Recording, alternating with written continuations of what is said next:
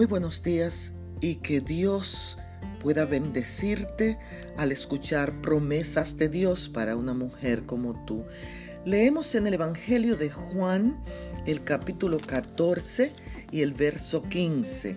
Si me amáis, guardad mis mandamientos.